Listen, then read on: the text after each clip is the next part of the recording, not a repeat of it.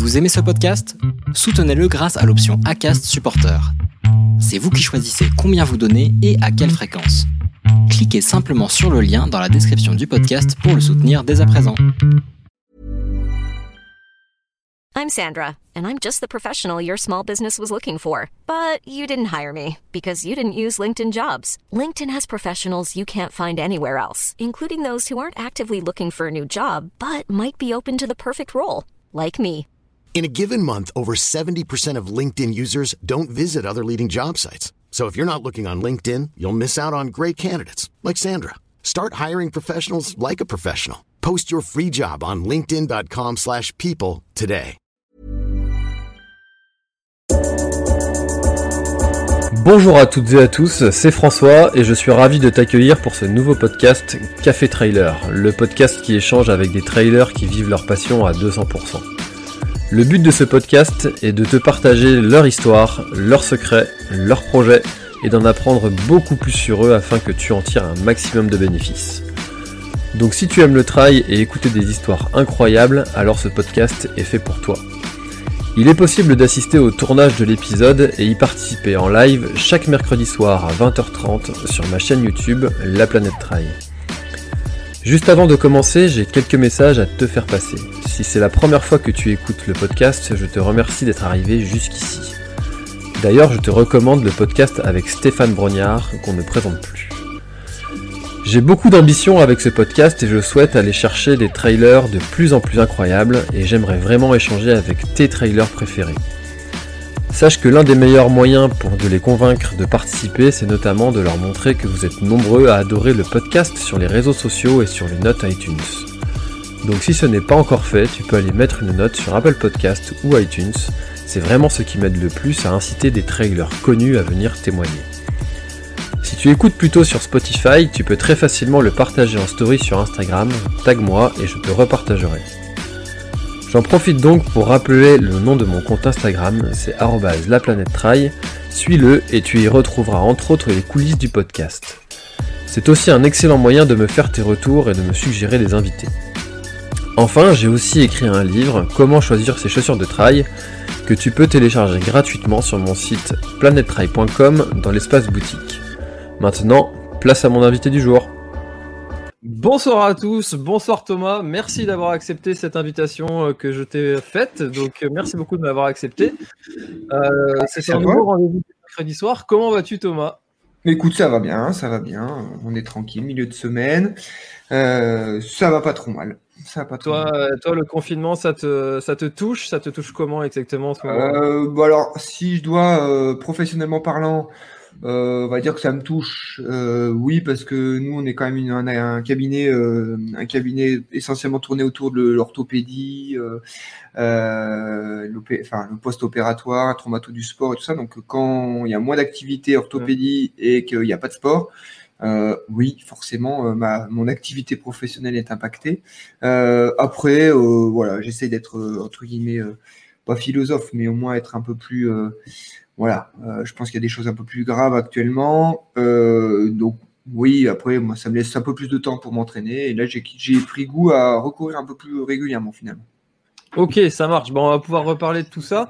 Alors, juste pour les spectateurs qui nous regardent, je vous rappelle que vous pouvez poser vos questions en live à Thomas. Donc, n'hésitez pas à poser vos questions dans l'espace commentaire, que ce soit sur ma page Facebook ou sur la chaîne YouTube. N'hésitez pas à poser toutes vos questions. On les affichera euh, au fur et à mesure.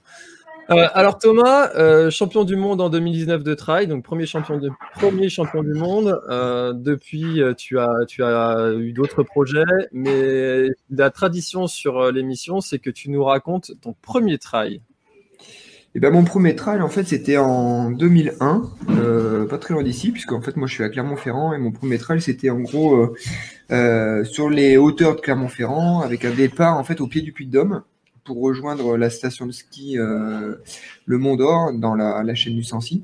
Mhm. Et euh, en fait, euh, à l'époque, j'étais j'étais en école de kiné, et j'avais, en fait, j'avais en gros beaucoup moins de temps de- pour m'entraîner en triathlon parce que la logistique en triathlon est assez compliquée, la piscine, le- la natation, ainsi de suite. Donc du coup, je m'étais mis un peu en, en mode euh, plus coureur que triathlète. Et puis euh, finalement, en été, un été, je me suis mis un peu en mode euh, un peu défi, quoi. C'était un peu le défi, genre, allez, ouais, je, bah, tant pis, j'ai pas le temps de m'entraîner comme je veux, j'ai pas le temps de faire l'activité que je veux, donc je vais faire du, du, la course à pied un peu plus intensément. Et euh, j'avais toujours un petit peu cette idée de, quand j'arrêterai le triathlon, je me ferai du, je ferai du raid, euh, des trucs un peu plus mmh. nature. Et euh, bon là, c'était un petit peu l'occasion qu'a fait le larron. Je me suis préparé un petit peu l'été dans en mode, bah, est-ce que je suis capable de le faire? Et à l'époque, en fait, en 2001, j'avais 21 ans. Alors ça paraissait un peu fou de mettre quelqu'un de 21 ans à un départ de trail de 60. Alors maintenant, Maintenant, c'est presque anecdotique. Et, euh, et, euh, et, donc, c'est vrai que du coup, bah, sur la ligne de départ, c'était vraiment une. Il faut savoir qu'en 2001, il n'y avait pas beaucoup, beaucoup de trails en France. En fait, il y avait vraiment. Euh, on était dans des. Au tout début de la discipline, il y avait, euh, je sais pas, peut-être il y avait peut-être une, une, grosse dizaine d'épreuves en France. Il y avait trois marques de nutrition. Il y avait Salomon qui se mettait un petit peu dedans, mais encore, il était encore bien branché Donc, c'était un petit peu un, un mode un peu de c'était un peu les surfeurs de la course à pied, tu vois. C'était les, les gens qui on avait tous avec des shorts d'athlètes au départ. On était un peu en mode. Euh, et, euh, et du coup, c'est vrai que du coup, j'ai, bah, ça a bien marché puisque je, je gagne l'épreuve. Et, euh, et en courant vraiment comme un. Vraiment, pas comme un cadet, justement, vraiment en courant en, en, en, économie complète et en gestion totale de la course. Donc, et du coup, finalement, le deuxième de l'épreuve à ce moment-là fait, le, fait les Templiers un mois après. C'était Michel Trémouille pour les puristes. Et euh, il fait quatrième de la course. Et à l'époque, moi, les Templiers, ça paraissait, euh, enfin, c'est pas inaccessible, mais c'est pour moi, ça faisait vraiment figure de référence en termes de course. Et que du coup, le, fait que le deuxième de l'épreuve, euh, de mon épreuve défi fasse quatrième au Templiers, je me dis que finalement, je suis peut-être pas si loin du compte et que j'ai peut-être des prédispositions là-dedans. Et, euh, et, donc, du coup, en 2001, je me suis dit, bah, bah l'année prochaine, en 2002, je fais les Templiers. Et puis, en fait, la, la, machine était lancée, on va dire. Donc, toi, à l'origine, tu es triathlète. Et tu étais mis au trail. Euh, à l'origine, origine, je suis nageur.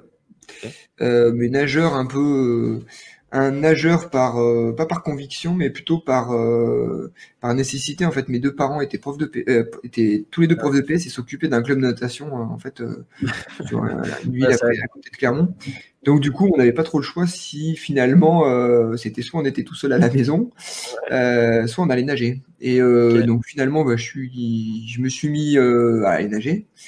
Et bon après j'avais pas de je pense j'avais pas de grande prédisposition à la natation euh, j'avais pas vraiment de, de, goût plus que ça à la natation. Et puis finalement je me suis je voulais plus ou moins arrêter la natation en troisième. Et puis euh, l'émergence du triathlon et tout du moins ma volonté de faire du triathlon en fait a pris le a pris le pas. Et du coup je me suis dit bah je vais nager pour faire du triathlon parce que finalement euh, bah, ça aide quand même pas mal. Puis mm.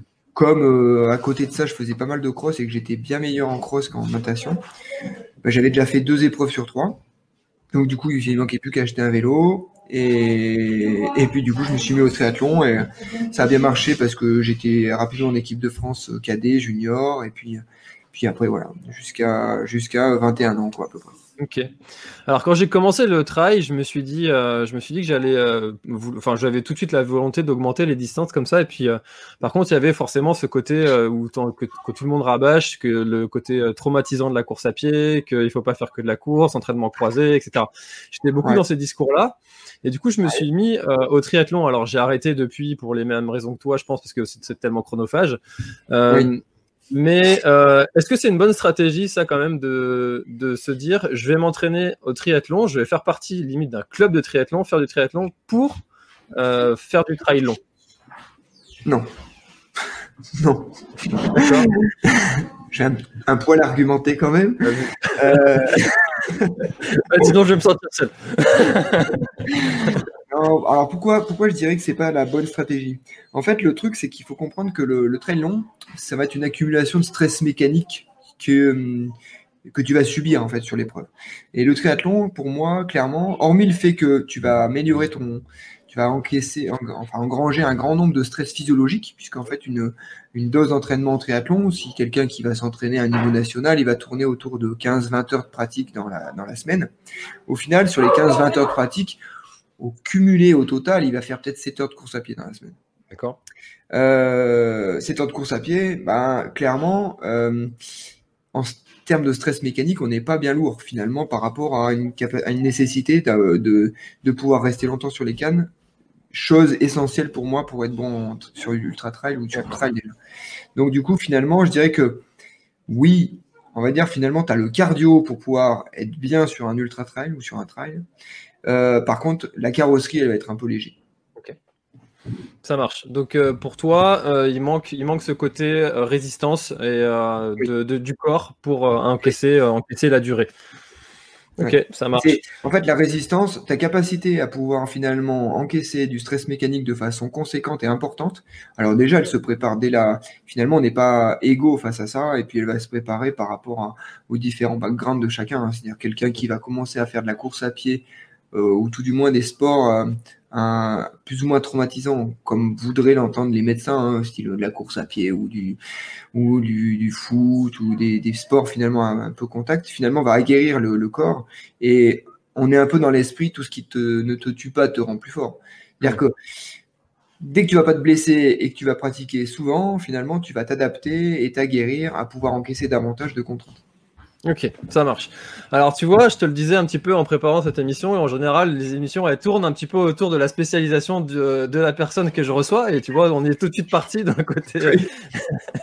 euh, mais j'aimerais bien revenir un petit peu quand même sur ton histoire, et, euh, et ah, donc ce premier trail, ensuite, euh, donc tu disais que tu avais les Templiers qui te faisaient envie, qui te, qui tu, tu louchais dessus.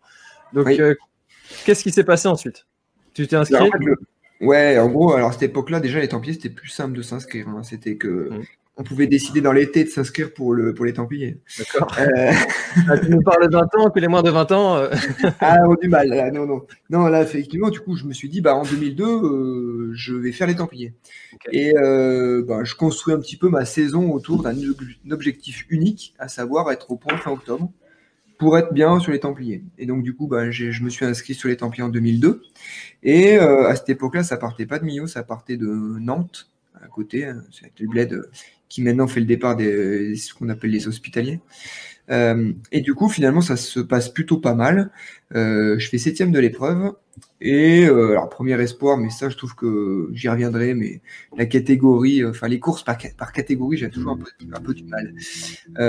Ça fait, j'aime pas trop. Mais bon, bref, j'étais le plus jeune, le premier, le premier jeune entre guillemets, en faisant septième, et avec plein, plein, plein de de zones largement, mais largement perfectibles. Euh, parce que 60, alors à l'époque, ça faisait 70 à peu près, et effectivement, euh, la ravitaillement, ben, j'ai tourné que à la boisson. Euh, la gestion de course, elle a été plus que chaotique. Donc, je fais septième avec clairement un goût de c'est largement améliorable. Et du coup, septième avec des avec pas mal de, de paramètres améliorables, je me suis dit, bah, septième, c'est presque 1. Donc du coup, euh, je me suis dit, euh, je me suis vraiment mis en mode, euh, ouais, bah, globalement, je sais ce que je fais jusqu'à fin, fin, octobre, jusqu'à ce que je gagne la cour des Templiers. Okay. donc du coup, je me suis mis ça dans le viseur.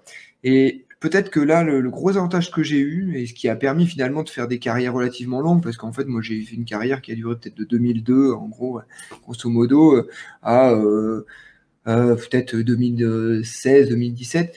Il n'y avait pas beaucoup d'épreuves en fait. Et euh, on se mettait en mode, euh, ben, en gros, euh, t'attaquais l'épreuve. Globalement, le calendrier euh, national était plus ou moins ouvert avec le Trail du Ventoux en mars, et puis les Templiers fin octobre. Quoi. Donc du coup, tu construisais un petit peu ta saison avec des objectifs où, où, finalement, ben, chaque objectif, il y avait, du, il y avait une bonne, belle grosse densité parce que ben, il y avait beaucoup moins de courses. Et du coup, j'ai fait les Templiers jusqu'à ce que en 2006, finalement, je peut-être l'année où j'aurais peut-être pu la gagner, celle-là. Euh, je me blesse. Euh, et euh, donc, du coup, je finis pas la course. Et du coup, je suis 2007, j'arrivais vraiment clairement avec le couteau entre les dents et je gagne en 2007, la première année. En fait, et après, ça a été clairement le, l'emballement euh, l'emballement du truc puisque finalement après le trail était lancé moi j'arrivais au bon timing je, je, maîtrisais je commençais à bien maîtriser un profil de course qui m'allait bien et sur lequel en fait tous les calendriers et toutes les grosses épreuves se calquaient quoi. D'accord. Donc finalement, en 2009, quand tu es arrivé euh, au pic de ta forme, tu étais déjà ouais. avec 7 ans d'expérience de trail euh, derrière toi.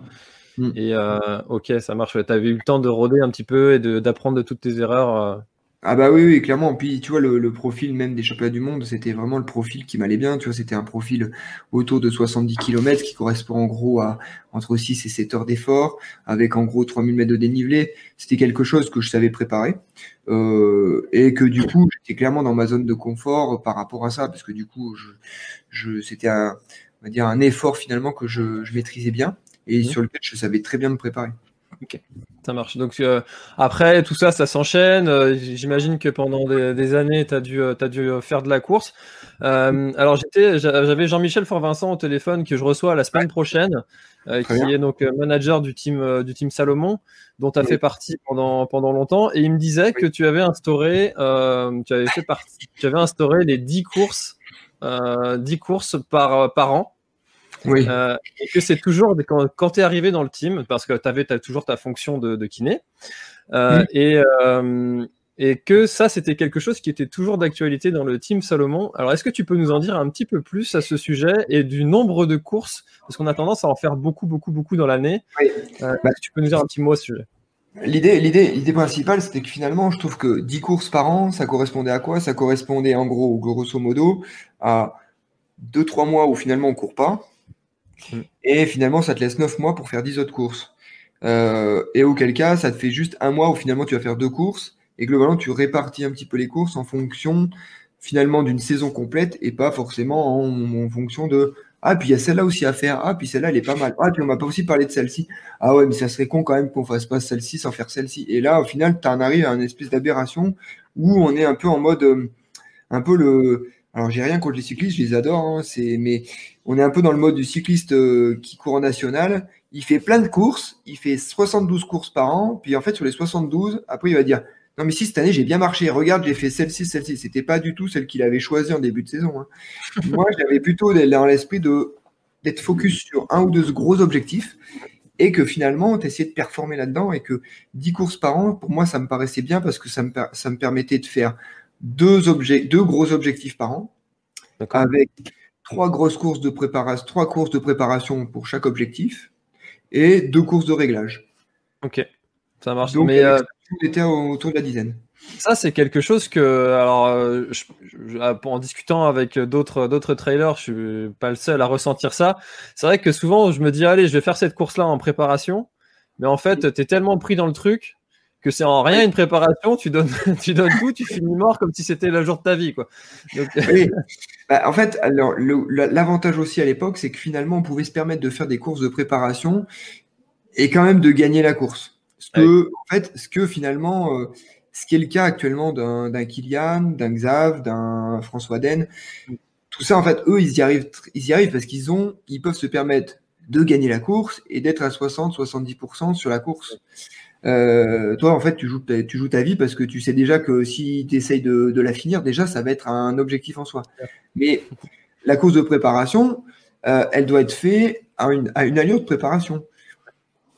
Et ton 60-70% à toi, et eh ben oui, peut-être que bah, tu seras peut-être un peu plus loin dans le classement, mais ça, finalement, il faut réussir à l'accepter et euh, pas et faire abstraction de GG qui te fait chier le lundi parce qu'il t'a foutu trois quarts d'heure et que toi, t'as beau lui dire que t'étais en préparation, bah GG il est quand même content parce qu'il t'a foutu trois quarts d'heure. Mon vieux GG. On a tous un GG dans notre entourage. oui. bon, ça marche. Alors, je rappelle aux spectateurs qui viennent d'arriver en cours que vous pouvez poser vos questions, comme l'a fait Fred. Euh, finalement, pour le trail long, il vaut mieux faire beaucoup de sorties longues plutôt que du fractionné tel qu'on rencontre sur les prépa routes. Euh, non, je suis pas tout à fait d'accord. C'est-à-dire que le trail, en fait, il va falloir, en gros, quand tu fais du trail long, il va falloir un petit peu euh, euh, programmer et préparer sa, préparer sa, son entraînement. Et il va y avoir un moment donné où il va falloir faire des sorties longues et du moment donné où il va falloir faire du fractionné.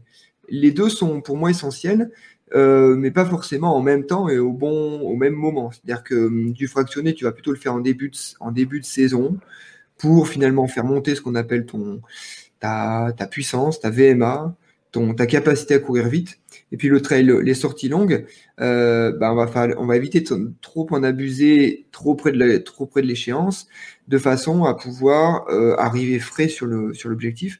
Donc oui, en fait, une prépa route, euh, globalement, le, le, le prépa route, la, l'harmonisation et la le la séquence, enfin, tout du moins l'alternance des, des, sollicitations physiologiques, elle est bonne. C'est juste qu'en fait, après, faut, pour, une, pour un, un trail un peu plus long, bah, faut, va falloir gérer, on va dire, le temps qui est un peu plus long.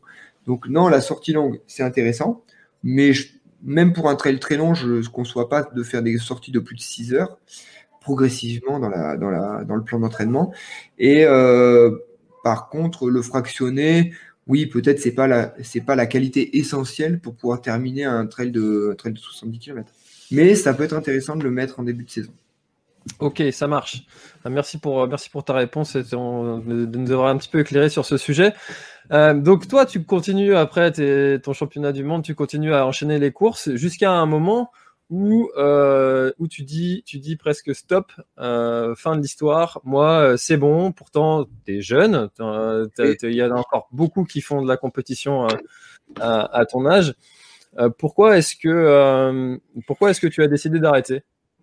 Alors en fait, parce qu'en fait finalement j'avais, j'étais arrivé tout doucement au bout d'un processus qui, en gros, je, suis quelqu'un qui qui vit pas trop dans le dans le regret ou dans euh, les choses que ah, j'aurais pu faire ou que j'ai pas fait.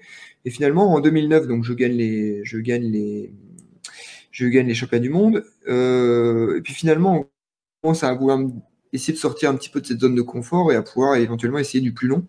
Puisqu'en fait, en 2009, ça a commencé à être un petit peu l'émergence de, de l'ultra et, euh, on va dire, euh, entre guillemets, le, le les saisons commençaient à s'organiser un petit peu différemment, à savoir que bah, il y avait des événements majeurs qui étaient quand même sur ultra et que même si finalement moi j'avais pas trop commencé par ça en fait en dans le trail, euh, bah, c'était quelque chose que je, voulais, je souhaitais explorer. Et du coup, j'ai commencé à vouloir essayer de me pencher sur la question. Et finalement, c'était un peu comme si je recommençais à zéro parce que autant je pense que c'est intéressant de monter progressivement les distances jusqu'à pour faire du trail long. Autant l'ultra, clairement, c'est un autre sport. Et euh, j'apprenais vraiment à, m'entraîner différemment, à courir différemment. Donc en 2010, je regagne les Templiers quand même. Et puis, euh, je tente en fait la, je tente, euh, s'appelle la, euh, les championnats de, enfin, le l'UTMB, et qui cette année-là est arrêté en fait au Contamine parce qu'il y avait un, orage pharaonique. Et euh, du coup, on arrête tout le monde au Contamine. Là, je, pense là, à ce moment-là, tout du moins la, la, gestion de la, enfin, la logistique de euh, on arrête mais on va repartir a été très très mal gérée par l'organisation. Genre tu reçois à 2 heures du matin, euh, bon bah finalement euh, bah, il va quand même y avoir un UTMB, ça va partir à 6 heures du matin de Courmayeur, on a revu un parcours vite fait. Donc déjà moi je comprenais rien, mais alors du coup je vois, je me mets à la place du pauvre japonais qui est venu là, qui reçoit un pauvre SMS dans la nuit à 3 heures du matin, qui lui dit que finalement il dort à Chamonix, mais il faut qu'il se démerde en deux heures pour pouvoir aller à Courmayeur parce que finalement l'UTMB ça va être. Enfin bref. Euh, donc j'ai dit bon, euh, bah, cette année on va pas le faire. Et du coup, par contre, voilà, petit à petit, ça, ça montait un petit peu en charge en me disant ouais, mais quand même l'ultra ça m'attire euh, plus dans cette composante de l'inconnu. Tu vois, je, me dis oui, bon, effectivement, tu sais courir sur sur sur profil très long et que pourquoi pas en fait sortir un petit peu de cette zone qui te, qui réussit quoi. Et euh, du coup j'ai continué un petit peu jusqu'en un petit peu en étant mixte un petit peu jusqu'en 2013 où j'ai rejoint ASICS. Puis en fait ASICS euh, en signant chez ASICS finalement ils, eux pour eux ils signaient euh, Monsieur Templier. J'en avais gagné trois. Euh, ASICS avait encore jamais gagné les Templiers. Euh, il signait un petit peu le gars. ouais, enfin ça serait bien quand même que tu cours une fois les Templiers parce que nous ASICS on n'a jamais gagné les Templiers. Donc du coup, en 2013, finalement, je remets les Templiers dans le, dans le, dans le calendrier. Euh, je gagne les Templiers. En plus, on fait une super année parce que à, cette année-là, Xavier, euh, Xavier gagne l'UTMB. D'accord. Euh, je gagne les Templiers. Xavier fait deuxième de des Templiers. Donc, si tu veux, là, cette année, c'était un peu la.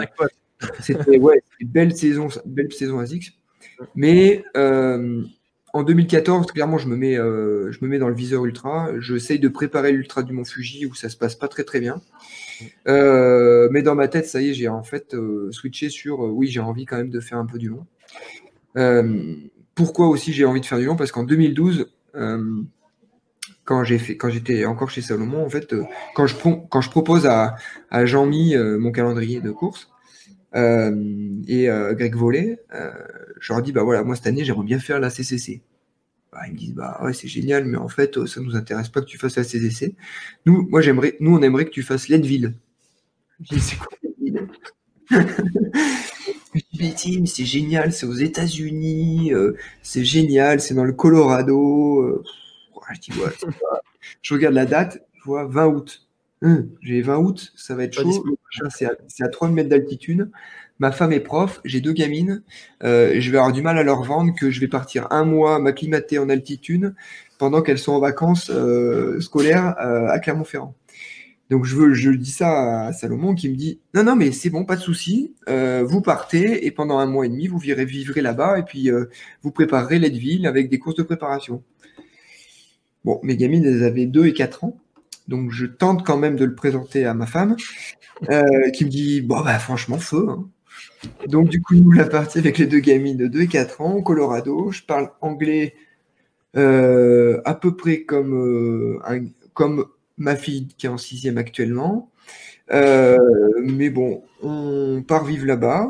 Euh, et puis c'est génial parce que finalement on vit euh, dans une grande maison avec Kylian, il y avait Emily Forsberg, il y avait il y avait Anna Frost, Anton Kuprika. Enfin c'était le truc, c'était la joyeuse compagnie aux États-Unis.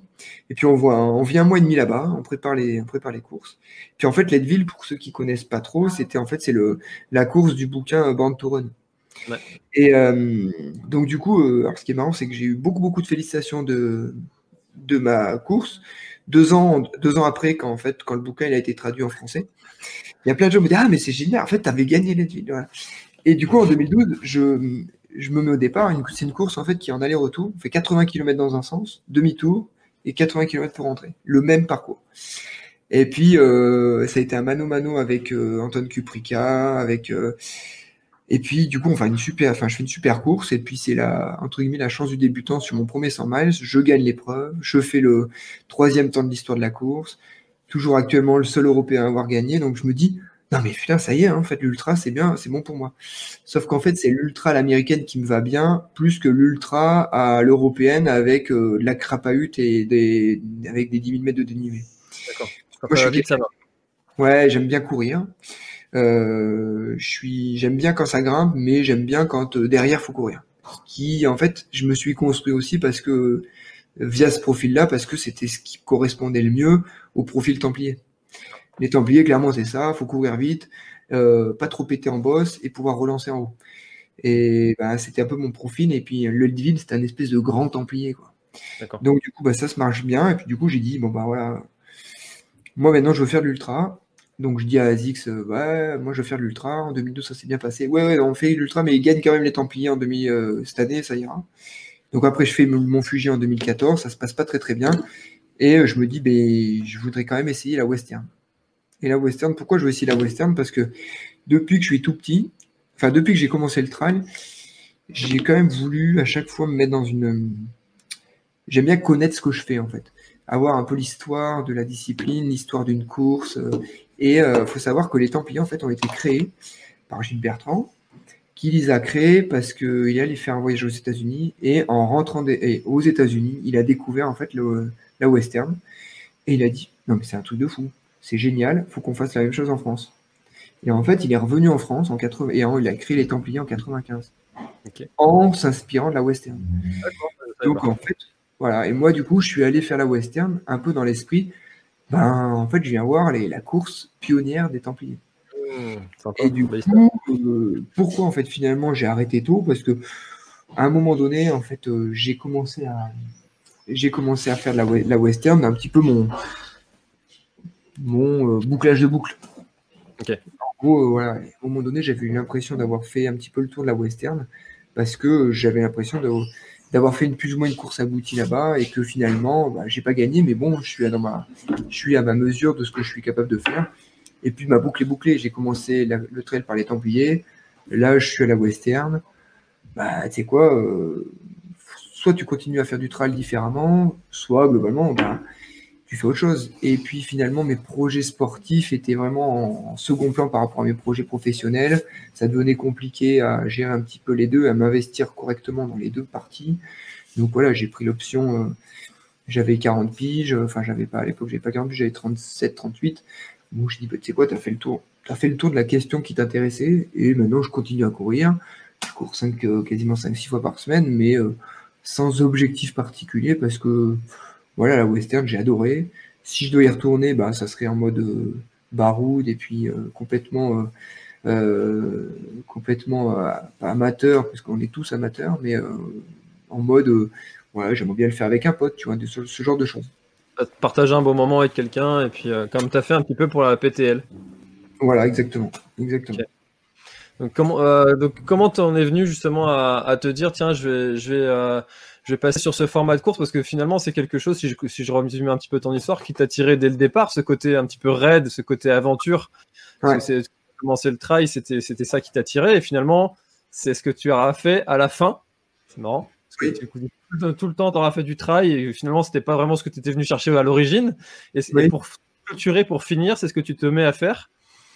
Euh, est-ce, que tu penses qu'il y, a quelque chose qui a un lien avec ça? Tu, tu penses qu'il y a une histoire avec ça? Alors, en fait, moi, je pense que le, truc de base, c'est quand même que à la base, je suis quand même un compétiteur. Et euh, en fait, je me suis mis dans les Templiers parce que je voulais gagner les Templiers. Et finalement, j'ai. Euh, je suis bon quand j'ai une chose en tête. Euh, moi, mon but c'était gagner les Templiers, donc j'ai finalement j'ai pas trop regardé à côté ce qui se faisait quoi. Moi, c'était les Templiers, je jouais de bon sur les Templiers. Tant que j'avais pas gagné les Templiers, je m'en foutais de tout ce qui pouvait se faire à côté. Et euh, alors, ça m'a, ça a construit des choses en moi. Ça m'a peut-être, euh, ça m'a peut-être fait passer à côté de certaines, certaines autres choses, mais j'ai pas de regret particulier par rapport à ça.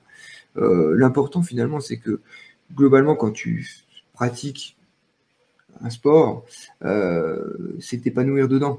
Moi, j'étais complètement épanoui à préparer les Templiers fin octobre et à essayer d'être le meilleur possible fin octobre. Euh, après, finalement, c'est quand tu as, quand tu commences à, regarder un petit peu autour parce que finalement, tu, tu retrouves plus, enfin, ça te suffit plus finalement les Templiers et du coup, je me suis dit, bah, qu'est-ce qu'il y a d'autre à côté? Puis le fait d'être dans les teams, on te, présente des choses finalement et des choses différentes. Et puis moi, clairement, Leadville, c'était clairement une révélation. Euh, je connaissais pas. J'ai presque vécu comme euh, putain, on m'impose ça dans mon calendrier. Moi, je voulais faire autre chose. Et puis clairement, enfin, on est revenu, moi, ma, femme et ma femme et moi, des États-Unis complètement différents dans notre vision de la du trail. Euh, on est clairement dans un truc vraiment différent en termes de pratique que ce soit les trails à l'américaine versus le trail à la française, on est un peu différent quand même dans, le, dans l'abord de la discipline, dans la façon de se préparer, ainsi de suite.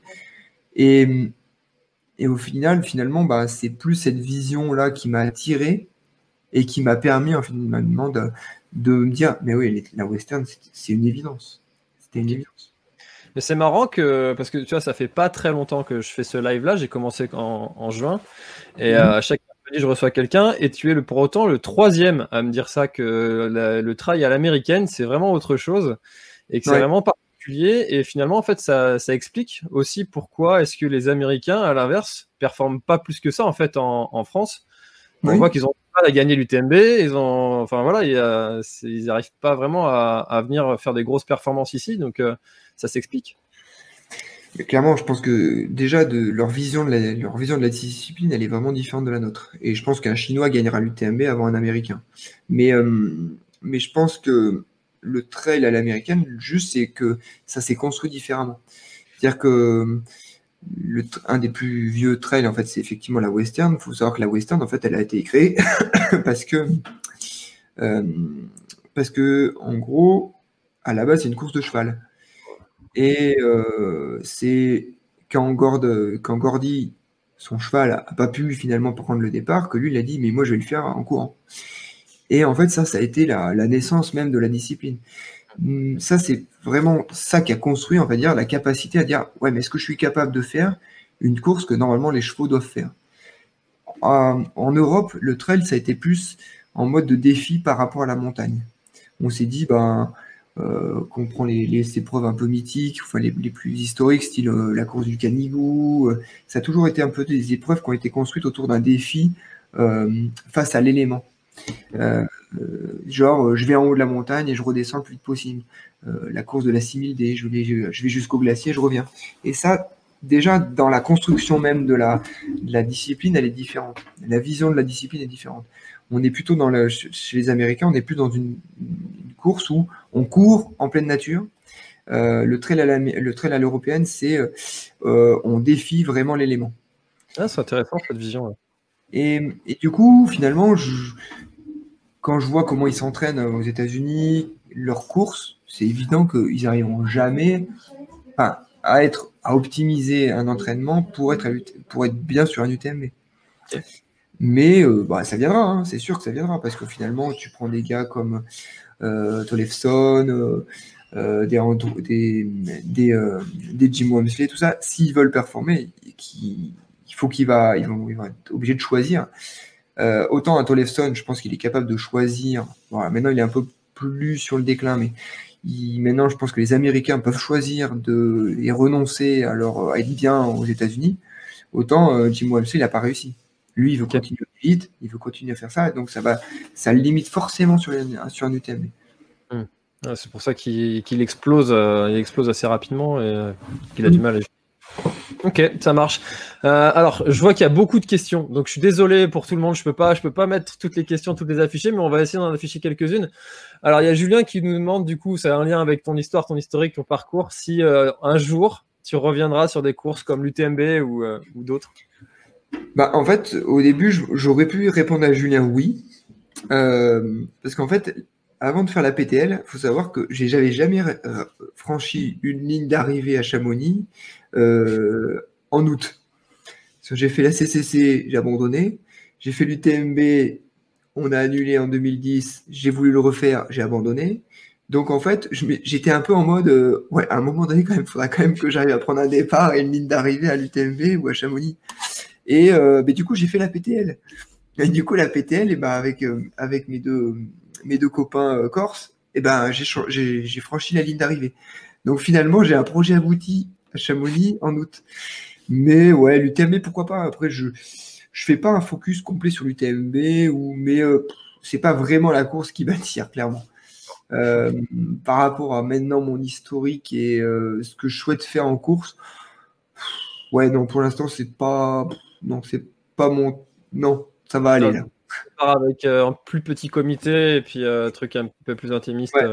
Mais je ferai l'UTMB, mais euh, en rando avec mes filles, et puis on ira dormir dans les gîtes. Ok. c'est un bon délire en Suisse. oui, oui. Euh, justement, quelle Fleur qui nous demande quel est l'ultra qui te laisse le plus beau souvenir en émotion? Alors, l'ultra, je dirais que clairement pour moi, même quand j'y repense, euh, ça reste ville. Pourquoi? Parce que le fait de rester un mois et demi en immersion totale, avec euh, dans le fin fond du Colorado, euh, avec mes avec ma femme, mes deux filles, que la course se passe bien, que tout coule mais limpide. Euh, et puis pour la petite histoire, un truc de malade, j'arrive à Leadville, mm. je franchis la ligne d'arrivée.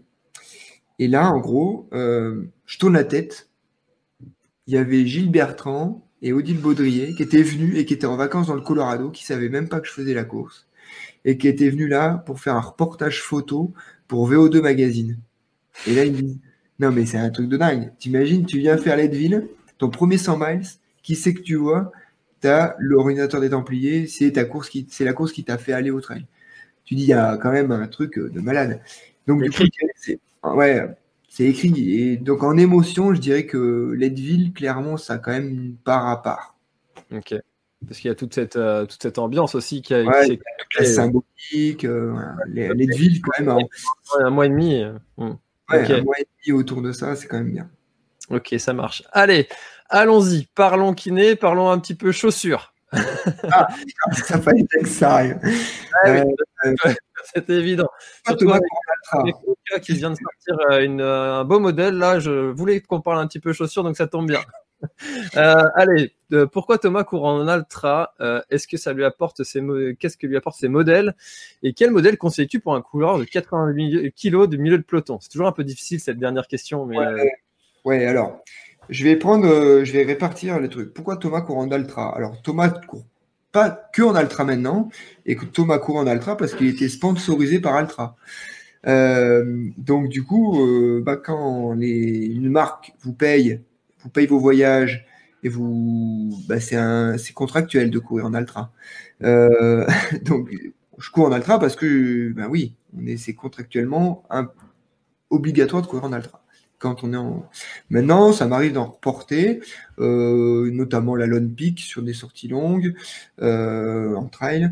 Euh, mais en fait, ce qu'il faut comprendre, c'est que maintenant, je trouve que, enfin, ce qui est plus pertinent, c'est d'avoir un espèce de parc chaussures beaucoup plus large que un modèle unique. Donc, les Ultra ont la capacité à pouvoir avoir une toolbox large. Le zéro drop, c'est pas une nécessité absolue et euh, auquel cas, moi, j'ai quand même mis un petit peu de temps à, m'habituer, alors que j'avais quand même une attaque médio-pied, plutôt quelqu'un qui vient de l'atteler avec une qualité de pied euh, relativement intéressante. Donc, euh, oui, j'ai quand même mis du temps à m'adapter à ça.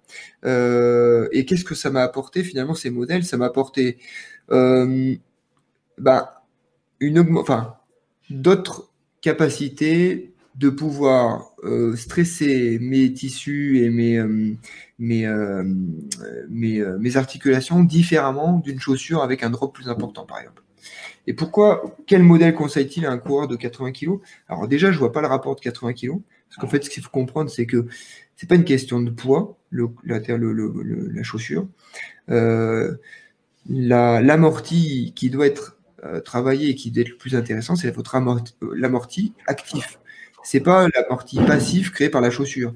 L'amorti passif créé par la chaussure va vous emmener une espèce de stratégie de course qui est complètement biaisée et qui va être dictée par la chaussure davantage que par votre qualité de pied. Donc, euh, moi, je dirais que quel modèle conseille pour un chaussure Un coureur de 80 kg du milieu de peloton, bah, la chaussure dans laquelle tu es le plus confortable. Une chaussure dans laquelle tu es confortable et qui va finalement t'aider à avoir une foulée, entre guillemets, la plus protectrice activement et la plus confortable par rapport à la distance que tu as choisie.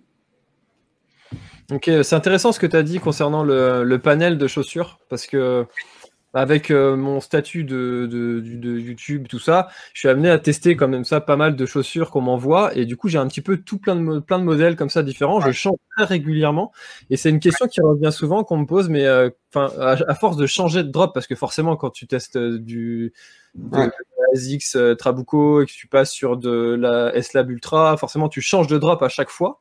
Euh, ça, ça, te blesse pas, mais, mais non en fait. Non. Non, et puis en fait le truc c'est que c'est au-delà de le fait que ça soit mon avis et que c'est ce que j'ai toujours fait moi finalement dans ma dans, dans ma pratique personnelle, euh, là actuellement la science valide valide ce, valide cette enfin dire cette ce, ce, mode de fonctionnement. c'est validé c'est validé scientifiquement alors j'ai pas l'étude euh, en tête, Blaise, euh, Blaise aurait certainement la, euh, certainement les références, mais l'idée c'est que le fait de changer régulièrement de chaussures, pas non plus passer d'un five finger à une, une paire de Okamafat, mais d'avoir un petit peu des chaussures avec des, des, qualités différentes, un peu plus de raideur, un peu plus d'amorti, un peu plus de souplesse, ainsi de suite, va amener finalement un stress différent sur les structures, donc finalement à élargir, on va dire, ta contrainte. Et euh, ce qui est marrant, c'est que le drop, euh, tout le monde parle de drop finalement, euh, mais ce qu'on, quand on classe les chaussures et qu'on essaye d'analyser finalement les qualités d'une chaussure, on a quand même cinq paramètres essentiels dans une, dans une analyse de chaussure. On a effectivement le drop, alors ça tout le monde a capté. et puis ça fait un peu, tu sais, ça fait un peu style, un peu spécialiste quand tu parles un peu drop, tu vois. Le gars tu crois avec quoi comme drop, ça fait un peu style un peu spécialisé. Euh, ah ouais, c'est ça. En fait, après, tu as l'épaisseur de semelle, donc le coussinage, entre guillemets. Après, on a ce qu'on appelle la flexibilité d'une chaussure. Si elle est elle aura la capacité à faire toucher le talon avec l'avant-pied. Ensuite, on a ce qu'on appelle les technologies de stabilité, donc c'est-à-dire une coque talonnière, une voûte plantaire, euh, un support d'arche, ainsi de suite, et le poids. Et nous, en fait, on tire volontairement, la plupart des coureurs, en fait, ils tirent le drop comme un élément hyper pertinent. Mais je vais, juste pour amener un petit élément de réflexion, ce qui est marrant, c'est que les filles, elles adorent parler de drop. Quand elles viennent au cabinet, elles se disent non mais moi pourtant je comprends pas, j'ai une tendinite, euh, pourtant je cours avec un drop de 6. Elles connaissent le drop par cœur, alors que concrètement, elle me dit oui, c'est peut-être que la transition, je l'ai pas bien faite, ainsi de suite. Alors que globalement, quand elles vont en soirée, ça, les, ça leur pose aucun problème d'avoir été la, journée en Stan Smith et puis de mettre les talons pour la soirée. Ça pose aucun problème. Elle passe de, de 3 mm de drop à 8 cm, mais il n'y a aucun souci. Donc non, mais le drop, je pense qu'il faut quand même arrêter de faire croire aux gens que s'ils passent de 8 à 4 mm de drop, ça va leur changer leur vie. Hein. Ah, c'est intéressant. J'ai une petite théorie là-dessus à ce sujet, c'est que en fait le, le drop, c'est très chiffré, c'est euh, assez facile à, voilà de dire ouais, je drop 10, bah tu drop 10. Alors que une espèce de torsion, tant, quand t'as pas l'habitude de, de, tordre des chaussures dans tous les sens, c'est plus subjectif et euh, ça me à mesurer. Ouais, complètement. Après, ça reste, on parle de ce qu'on appelle l'indice minimaliste. L'indice minimaliste, lui, il est quand même assez palpable, hein, finalement. Il est assez, enfin, assez objectif. Et ce qu'on appelle, il est objectif et interexaminateur. C'est-à-dire que on retrouve à peu près les mêmes chiffres. Si c'est toi qui le teste la chaussure et moi qui trouve la qui teste la chaussure, on va tomber à peu près sur un sur un consensus entre nous. Euh, donc du coup l'indice minimaliste, mais, mais pourquoi? Parce qu'on prend beaucoup, enfin on prend cinq éléments. Donc les cinq éléments, même si tu as un petit côté subjectif sur hein, effectivement la raideur ou mais euh, clairement, bah, concrètement, à la fin, on va quand même tomber sur une chaussure. Bah, celle-ci, elle a un indice assez élevé versus celle-ci qui est un peu plus faible. Ok, ça marche. Euh, tant qu'on est dans tant qu'on est dans le dans, dans le kiné euh, dans, le, dans le kiné mode Euh, euh, moi, j'avais une question concernant parce que là, on est tous, euh, on est tous confinés, on est tous chez nous, on a tous le droit de courir qu'une heure et un kilomètre et encore pour ceux qui ont la chance d'avoir un, joli terrain autour de chez eux. parce que ceux qui habitent à Paris et courir autour d'une tour, bonjour. Comment est-ce que ça va se passer la reprise à ton avis pour l'ensemble des coureurs et quel conseil tu donnerais euh, aux coureurs de, pour la reprise euh, quand on aura le droit de rechoter nos baskets comme on veut? Alors, bah, en fait, il va y avoir, en fait, euh, la reprise ou le, on va dire le, le, non, décon, confinement. Mais ça va avec le déconditionnement quand même. Finalement, on va arriver au déconfinement avec un certain déconditionnement. du coup, le reconditionnement prend un peu plus, prend du temps. Au même titre que le déconditionnement va se mettre en place tout doucement, le, reconditionnement va finalement être enfin, devrait être progressif. Et finalement, c'est pas parce que vous n'avez rien foutu pendant cinq semaines que le lundi de la sixième semaine, vous êtes frais comme un gardon et capable d'encaisser une contrainte au moins similaire à celle que vous aviez avant, la, avant, le, avant le confinement. Donc, euh, je dirais que ça peut se, ça peut se préparer, ça. C'est-à-dire que c'est pas parce que finalement, des exercices euh, stressant d'un point de vue mécanique, euh, par exemple un peu de corde à sauter pieds nus, ce genre de choses, va finalement mettre du stress mécanique sur vos tendons et vous permettre de vous remettre en charge progressivement euh, pour être à peu près prêt d'un point de vue stress, enfin capacité de stress à encaisser du stress mécanique quand ça sera vanne ouverte. Après, il y a le stress physiologique. Je veux dire, moi, je fais, je suis un abonné à Zwift. il y a clairement moyen de pas trop trop perdre en quatre semaines quand vous vous collez quatre fois, par, quatre fois par semaine du home trainer. Hein. J'ai découvert ça à Swift euh, la, semaine dernière. C'est génial ce concept. Euh, faudrait avoir un travail cette histoire-là. Ouais, non, oui, oui c'est clair. Après, c'est intéressant. Euh, et c'est surtout, en plus, je trouve que c'est le truc qui est très très pertinent, c'est que dans Swift, il y a quand même des programmes d'entraînement qui sont finalement pas si déconnants que ça et assez bien construits. Donc, euh, se coller ça quand même quatre fois par semaine, ça peut être, euh, ça peut être hyper pertinent. D'accord. Donc en complément, pour tous ceux qui font du home trainer, n'hésitez pas à aller, aller vers Swift. alors moi j'ai pas de part chez Swift, mais, mais globalement, trainer, si vous avez un home trainer, clairement c'est pertinent. Et puis en fait, après, je dirais que euh, faut vraiment pas avoir peur du euh, un petit peu, souvent et régulièrement. Je veux dire, c'est pas parce que. Enfin, faut comprendre quand même que 10 minutes de course à pied, c'est 180 fois un saut sur un pied. Euh, non, pardon, pas 180. 900 fois saut sur un pied, 90 pour chaque pied. Euh, mais du coup, 10 minutes de course à pied, 900, 900 sauts, bah c'est beaucoup.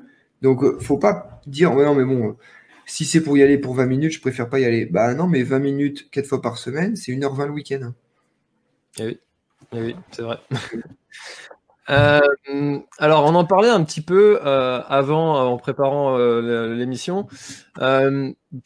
Tu as mis en place pendant le premier confinement de la consultation, de la téléconsultation, et il y a Pierre qui justement nous pose la question, et c'est génial qu'il pose la question, comme ça, ça me permet de, de faire la petite transition. Est-ce que tu fais du coaching à distance? Alors, de la consultation alors, je t'avoue que finalement, c'est un peu, c'est vraiment quelque chose que je souhaitais euh, finalement développer. Euh, après, tu sais, on est toujours un peu l'année dans le guidon et euh, j'aime pas trop lancer les choses sans que ça soit très abouti et sans avoir toutes les cartes en main. mais oui, oui, ça m'arrive de, de, coacher à distance, notamment sur des plans d'entraînement, mais pour l'instant de façon non euh, non officiel, ou tout du moins euh, euh, pas très organisé. J'ai, je coach actuellement, je coach 5-6 personnes, tu vois, sur avec du, du, retour, du feedback sur des sur des plans d'entraînement. mais là, clairement, l'année prochaine, enfin là, je suis en train de passer un master 2 sur la charge d'entraînement. Et ben oui, actuellement, j'entraîne un peu plus de façon codifiée. et je fais du la alors c'est la téléconsultation, oui et non, parce que finalement, comme moi je suis plutôt spécialisé dans la, prise en charge du coureur, euh, souvent il y a quand même pas mal de choses à gérer et pas mal de débroussaillage et de possibilités de soigner les gens euh, sans forcément ce qu'on appelle faire du hands-on, on fait du hands-off, c'est-à-dire qu'on mm. analyse finalement euh, les habitudes du coureur, comment en fait il gère son entraînement, parce que 80% des, des, blessures c'est en lien avec ça. Donc oui, oui, ça m'est arrivé. Mais je t'avoue que finalement, euh, je dirais pas que les Français sont pas mûrs, c'est que les outils ont tardé à venir finalement, et que euh, en gros on s'est un peu organisé sans ça, et que maintenant on a un peu du mal à, éduquer les gens à euh, le kiné, il doit masser, il doit toucher les gens, il doit, il doit être là juste pour. Non, pour moi un kiné, il fait de la rééducation, il est là pour dire aux gens ce qu'ils vont être capables de faire à certaines étapes de leur réadaptation. C'est pas euh, non, on n'est pas là pour masser un genou parce qu'on a mal au genou. Déjà, il doit plus faire craquer. Déjà, ça, oui, bah non, déjà, ah, déjà. Mais il y a plein de choses que tu peux mettre en place sans avoir besoin de, en étant bien plus efficace que euh, en massant une cuisse pendant 20 minutes. Ok c'est intéressant, hein, mais c'est vrai que c'est très long hein, de changer comme ça des mentalités, d'habituer à des nouvelles pratiques aussi. Alors là, c'est vrai que le confinement nous a un petit peu brusqué et puis a osé à certaines personnes de franchir des caps qui se pensaient impossibles. Et mmh. de ce point de vue-là, c'est pas plus mal des fois pour certaines choses, hein, évidemment. Mmh. Euh, quelle séance est-ce que tu pourrais proposer sur Home Trainer pour, euh, qui serait intéressant pour le trail? Alors j'en propose quelquefois sur ma sur ma page Facebook, la séance du la séance de la semaine. Euh, que j'essaye un petit peu de d'être régulier là-dessus. Encore une fois, c'est tellement euh, compliqué d'être rigoureux dans le dans la routine qu'on parlait. Euh, mais mais une séance qui peut être intéressante sur trainer, ça peut être par exemple une alternance, par exemple de renforcement vélocité. J'en avais mis une par exemple, ça peut être du style 3 minutes en force, style cadence cadence de pédalage très lent où on essaye finalement. Alors, ce qu'il faut faire attention, c'est que justement, pourquoi c'est intéressant Zwift? Parce que c'est un, trainer connecté. Et dans l'home trainer connecté, vous avez en fait la capacité, la, la vision de vos watts. Parce que souvent, on a un peu tendance à croire que finalement, quand on tourne les jambes tout doucement avec un gros braquet, on développe beaucoup de force. Non, faut prendre, faut tourner les jambes beaucoup, mais que, enfin, doucement, pardon, mais avec un braquet relativement important. Parce que le, le travail, c'est pas de tourner les jambes doucement, de tourner les jambes doucement avec un braquet important. C'est ça qui va produire des watts. Et l'idée, c'est que vous faites trois minutes avec des watts importants, enchaînez avec une minute d'hypervélocité, et puis à côté de ça, vous enlevez les chaussures et vous faites par exemple une série de 20, euh, 20, euh, euh, par exemple 20 squats bulgares sur une jambe et 20 squats bulgares sur l'autre. Et puis après, vous repartez sur un cycle. Ça, ça peut être intéressant. Le fait d'alterner et de, de solliciter des choses différentes au sein d'une même séance. Ok, ça roule. Bon, bah, je pourrais pas la mettre en pratique celle-là parce que j'ai pas encore de home trainer, mais ça fait envie en tout cas. Euh, alors une question pour vous deux, on parle de longue distance. C'est vrai qu'on a parlé de longue distance, on a parlé d'ultra aussi. Mais comment sait-on quand est-ce qu'il faut augmenter la distance et en combien de temps? Ça, c'est très personnel encore une fois. Hein. Alors, bah, j'ai pas vraiment la réponse. C'est-à-dire que ça va un petit peu dépendre de l'objectif de la personne. C'est quoi l'objectif? C'est-à-dire que si c'est augmenter pour augmenter, euh, mais dans quel but? Pourquoi? Parce que voilà, l'idée c'est que au même titre que tu vois ce que je te disais tout à l'heure par rapport à l'ultra et, le trail long, euh, on est en fait sur un modèle type marathon, à savoir que le marathon, bah, tu veux préparer un marathon, tu vas aller progressivement dans les distances jusqu'à avoir une certaine, on va dire, euh, euh, aisance dans une capacité un peu longue à supporter de la contrainte. Euh, autant, en fait, ça, j'étais ça dans mon début de carrière en disant, bah, pour préparer les Templiers, je vais essayer d'être bien sur 30 km, puis après sur 40, sur 50. Mais je dirais que quand on veut préparer un ultra, je pense qu'il faut s'aguerrir en montagne, s'aguerrir sur des distances un petit peu longues, mais à un moment donné, ça sert à rien d'être bon sur 40 km plein de fois dans l'année, parce que c'est pas ça qui va vous faire performer et vous faire finir votre, votre ultra-marathon. Votre ultra-trail, bah, en gros, c'est tellement différent du trail, l'ultra, que je pense que si vous voulez être bon sur un ultra, il bah, faut faire de l'ultra.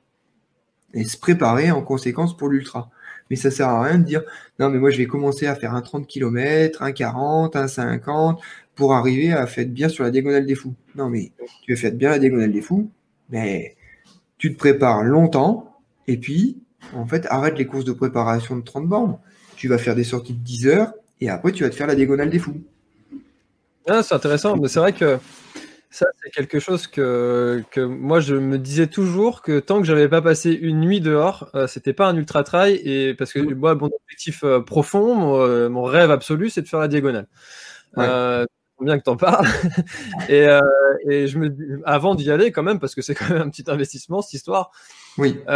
Je dit, avant d'avoir ce rêve qui va être, où tu vas être sûr qu'il va se concrétiser un jour, bah, faut savoir si, si ultra trail te plaît. Et pour le savoir, bah, faut y aller, faut le faire parce que finalement, tu as beau avoir des rêves, imaginer des choses, ça va se passer comme si je vais faire ci, je vais mm. faire ça, je vais au décret, mais peut-être qu'être au décret au bout de 24 heures, euh, les crêtes, tu en as tiré. Mm. Donc, euh, allons-y, Julien. Vas-y, inscris-toi. du moins quand on, quand on... Non, mais pas forcément.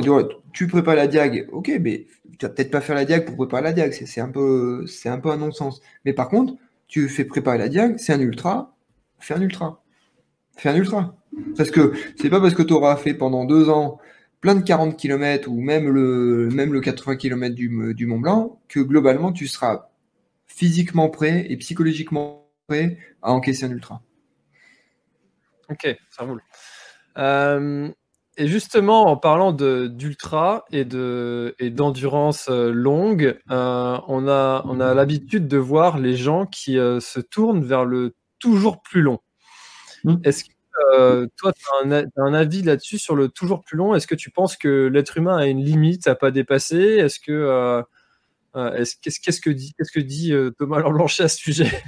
Alors déjà, il faut savoir que je crois qu'il y a une limite. Elle a été calculée. J'ai plus les références en tête. Elle a été calculée. Je crois que c'est la limite physiologique. Je crois. C'est genre 800 euh, km ou un truc comme ça. Là. Ça, c'est la limite physiologique, tu vois. Tu t'enchaînes, tu pars sur une course de 800 Ça, c'est un peu la limite physiologique parce qu'elle a été calculée d'un point de vue énergétique. Euh, maintenant, on peut en avoir marre. On peut en avoir marre bien avant. Hein. Lucas Papi a fait 150. Ouais, voilà.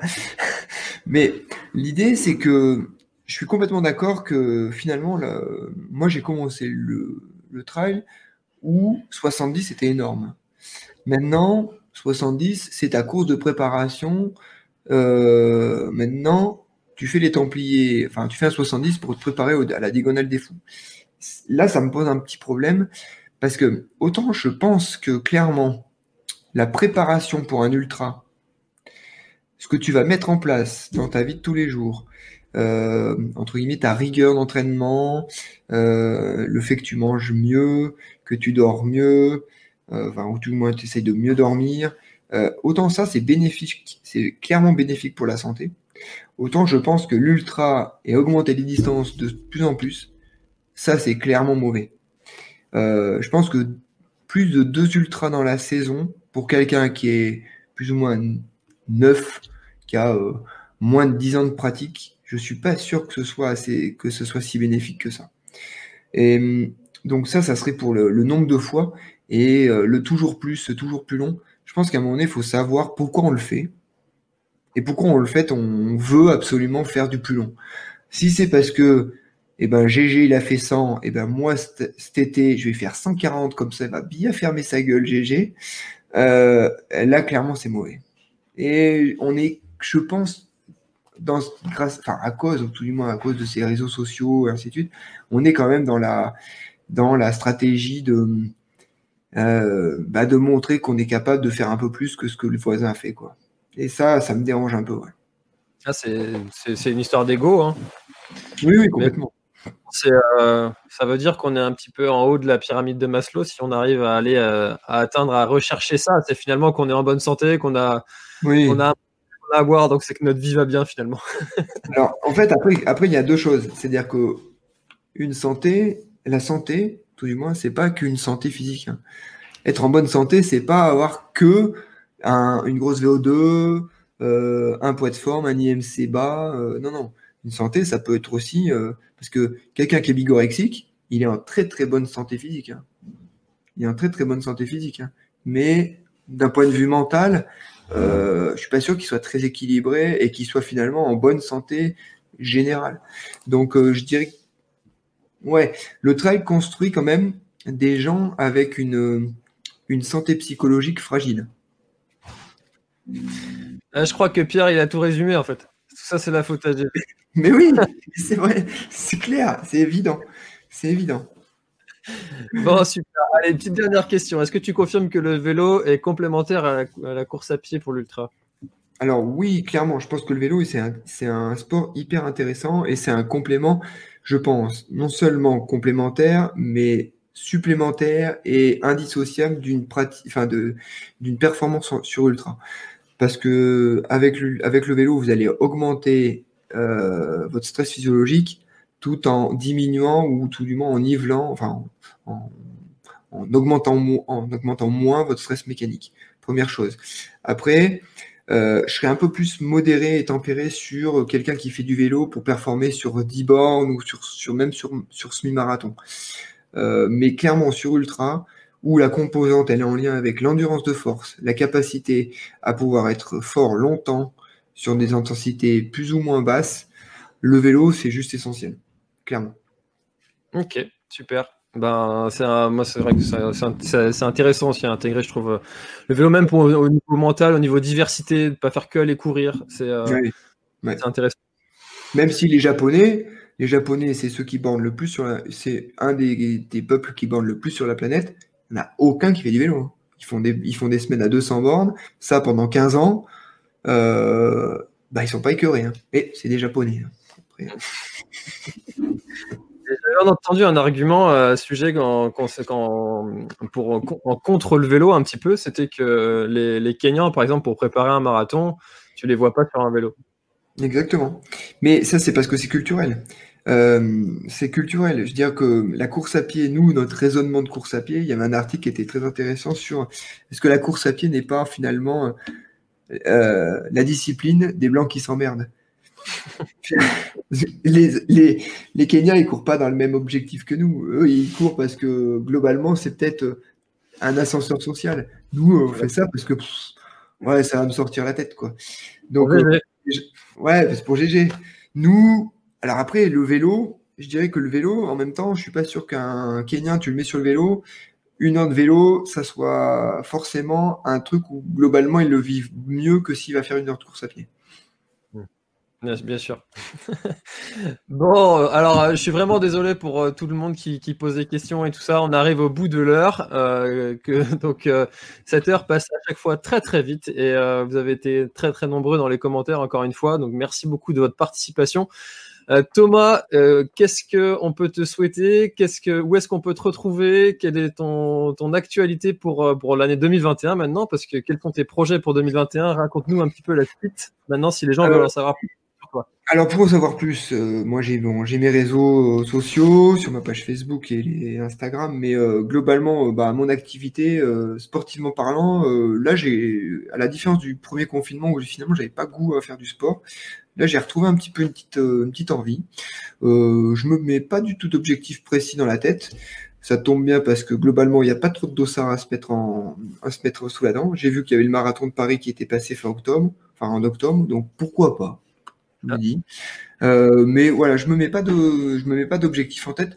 Pour l'instant, je veux juste me retrouver avec un, une capacité à pouvoir. J'ai toujours, je me suis toujours dit, moi, je m'entraîne pour que quand on me propose un truc de débile, je, je dise ah bah ouais, c'est une bonne idée. Pas non, mais je suis, je suis pas capable de le faire. Donc euh, là, je commence à avoir un petit niveau de pratique qui me permet d'envisager des bons trucs de débile. Donc, euh, donc pour l'instant, je, voilà, je m'entraîne là-dessus. Et puis euh, voilà, non, mais continuer finalement à juste pouvoir éventuellement réussir à à peu près à concilier ce que je peux entre le, le, cabinet, ma vie de famille et le sport. Euh, essayer de m'épanouir au maximum là-dedans, et puis ça sera à peu près la, la, la meilleure des choses que je puisse me souhaiter. Eh ben, Kylian Jornet qui euh, fait un 24 heures sur piste et Thomas Laure Blanchet qui prépare le marathon de Paris. Décidément, cette année 2020 nous réserve plein de surprises. Hein. c'est vrai, c'est vrai, c'est vrai. Un peu plus, moi, vivement qu'on passe à 2021. Ah bah ouais, mais 2020, année, année, oui, année bizarre hein, quand même. 2020, c'est quand même particulier. Hein. Bon, eh ben, merci beaucoup Thomas, encore une fois, merci beaucoup à l'ensemble des spectateurs. On se retrouve mercredi prochain, ce sera avec Jean-Michel Fort-Vincent, donc encore un très très bon invité avec qui je vais avoir grand plaisir d'échanger. Merci Thomas, bonne soirée, bonne soirée à tous et on se dit à mercredi prochain. Bye bye. Merci d'avoir écouté cet épisode jusqu'au bout. Si tu es encore là, c'est sûrement que l'épisode t'a plu, donc n'hésite pas à le faire savoir autour de toi et à t'abonner pour ne louper aucun épisode. J'ai mis tous les liens dans la description, donc n'hésite pas à y jeter un œil. À la semaine prochaine. Bye bye. Voilà, l'épisode est terminé, j'espère qu'il t'a plu. Je t'invite à aller checker NAC, comme je t'en ai parlé au tout début de l'épisode, avec le code PlanetTrail, P-L-A-N-E-T-E-T-R-A-I-L. Tu auras moins 15% sur ta commande. Et moi, je te souhaite un très, très, très, très, très bon footing, très bon trajet. Bref, ce que tu es en train de faire, je te le souhaite un très bon. Allez, à bientôt dans un prochain épisode. Bye bye.